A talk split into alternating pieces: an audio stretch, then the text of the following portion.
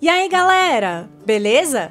Aqui quem fala é a professora Fernanda. Lembram que ontem pedimos para que olhassem para a árvore genealógica que fizeram e escolhessem uma ou mais pessoas para escrever uma carta? Hoje vamos continuar com esse trabalho e você vai produzir uma obra de arte para presentear essa pessoa de quem sente saudades. Explore a sua casa ou entorno e procure por elementos da natureza. Colete galhos, folhas, pedrinhas, temperos, sementes e o que mais achar legal. Você pode até formar a sua própria coleção com esses elementos. Com esses materiais, vocês vão produzir uma obra de arte. Pode ser uma pintura, colagem, escultura ou o que mais achar legal de construir.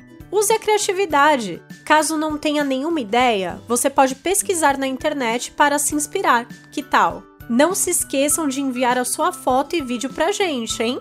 Um beijo e até amanhã!